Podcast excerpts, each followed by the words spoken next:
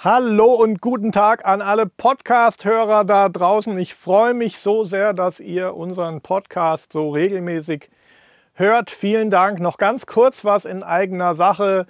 Mix Temple Pro für Logic ist draußen und die Pro Tools Version geht jetzt auch in den Vorverkauf. Nochmal ganz kurz, was ist Mix Temple Pro?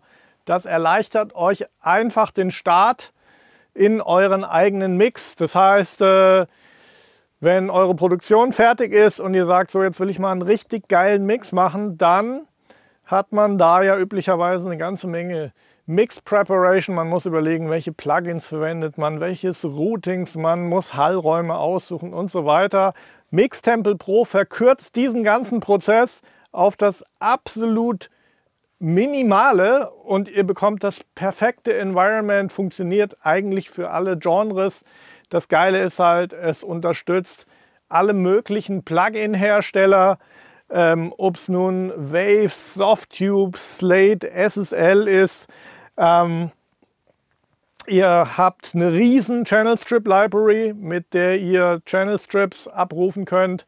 Und das Schöne ist auch noch, wenn ihr gar nicht so viele Plugins habt, dann funktioniert das Ganze auch mit den DAW-eigenen Plugins. Bei Logic sind ja zum Beispiel sehr geile Sachen dabei. Und ja, das war es eigentlich schon. Schaut einfach mal rein, ist ein extrem wertvolles Tool. Damit arbeite ich auch selber, egal ob ich in der Box oder am Pult etwas mixe. Und da ist natürlich das gesamte Know-how und alle Mix-Tricks eingearbeitet, die jeder Leser von meinem Buch Your Mix Sucks kennt. Das war's und jetzt geht's los mit dem Podcast. Vielen Dank.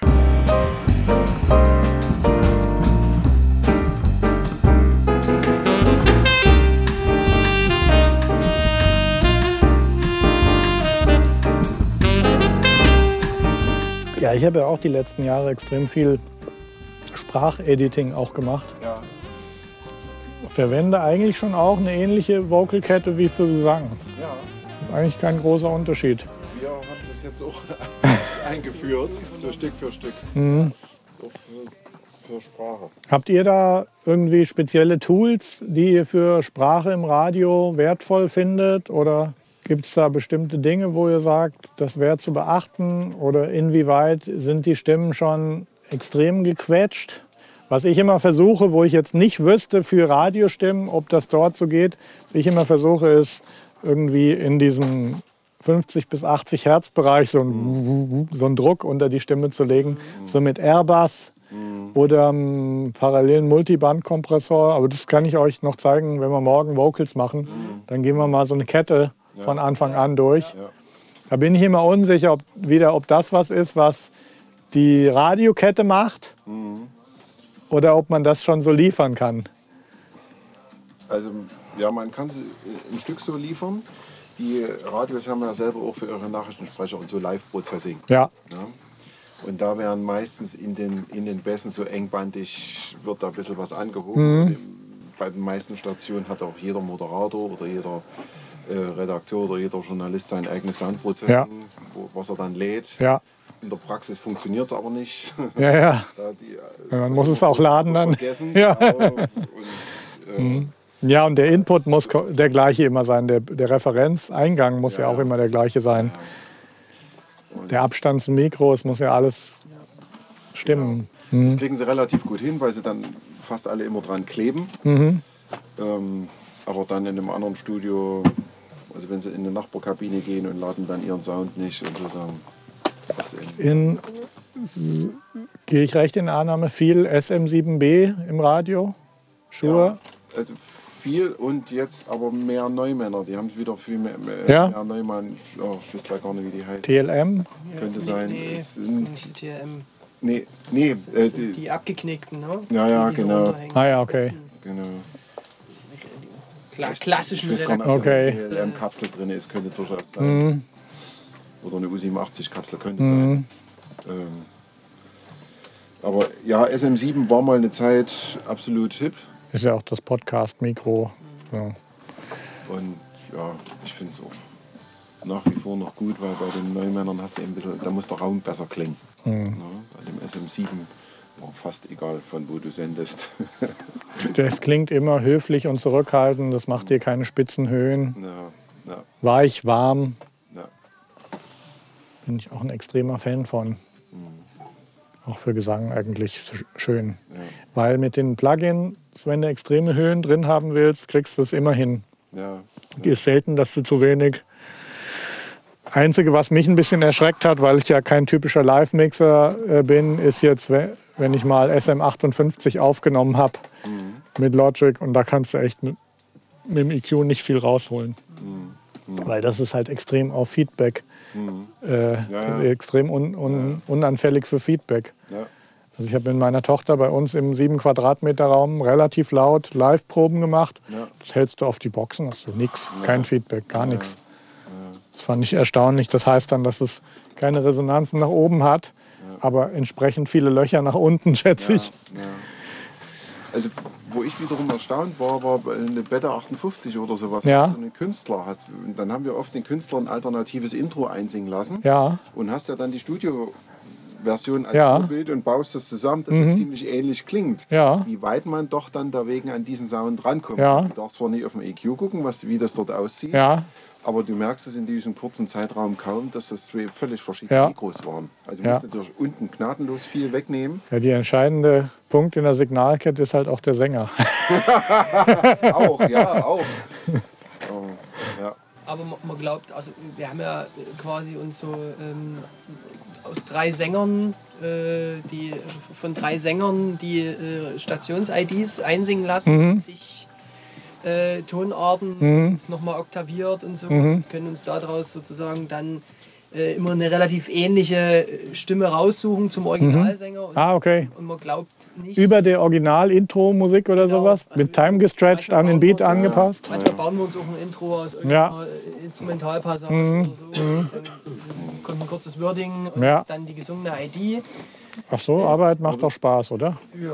Kann ich mir Das ist auch vorstellen. eine andere Stimme dann. Da, da ist man auch ein bisschen freier. Wir versuchen zwar diesen, diese, diesen Timbre und so. ja, aber was Ja, ich ja. damit sagen will, also was man alleine durch Soundprocessing und, und, und so Hallgeschichten und so weiter, indem man sich da relativ intensiv Mhm. reinhört ans Original, wie nah man auch doch rankommt. Boom! Sorry, dass ich nochmal unterbreche. Hier ist der Marc Mozart.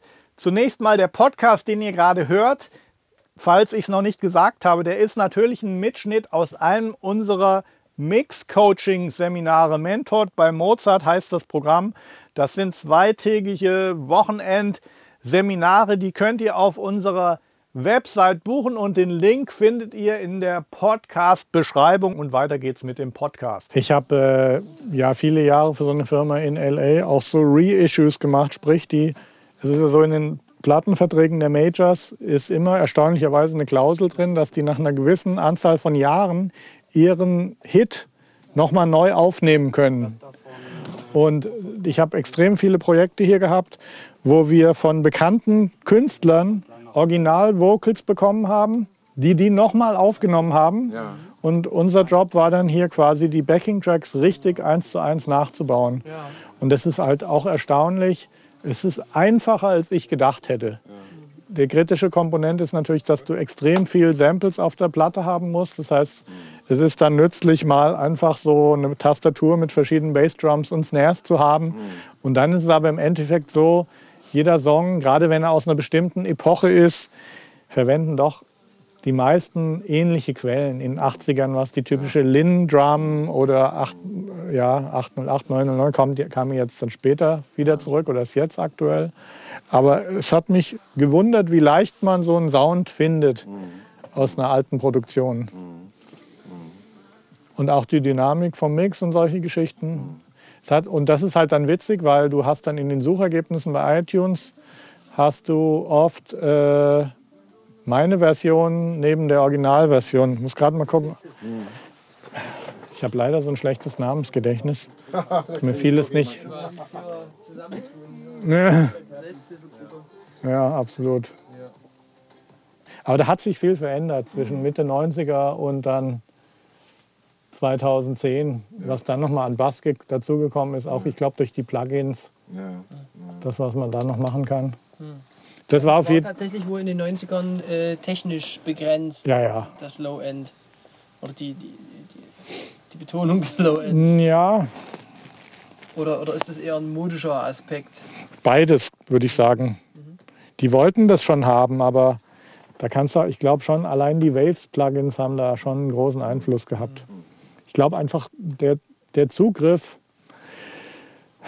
sicherlich hat es auch, also 90er war jetzt so ein Jahrzehnt, wo Neve keine Rolle gespielt hat, wo alles voller SSL-Pulte überall stand. Äh, das kam ja, das SSL 4000 ist eigentlich durch Bob, Bob Clearmountain und Let's Dance von David Bowie und die ganzen Nile Rodgers Produktionen ist das populär geworden.